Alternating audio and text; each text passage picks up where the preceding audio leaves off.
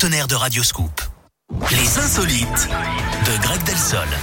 Je vous écoute, mon petit Greg. On parle de quoi On va où ce matin On va aux États-Unis, Eric, avec Ouais. une histoire étonnante. Un braqueur de banque a été retrouvé après 52 ans de cavale grâce à sa nécrologie. Ted Conrad avait 30 ans en 1969. Il travaillait dans une banque et avait quitté l'établissement un beau jour avec près d'un million et demi d'euros en liquide. Le début de la plus longue partie de cache-cache de l'histoire, car le vol n'a été constaté que deux jours plus tard et Ted était déjà loin. Il va vivre d'ailleurs toute sa vie sans n'avoir jamais été retrouvé par les enquêteurs qui avaient son nom grâce à une lettre d'aveu. Mais lui avait évidemment changé d'identité.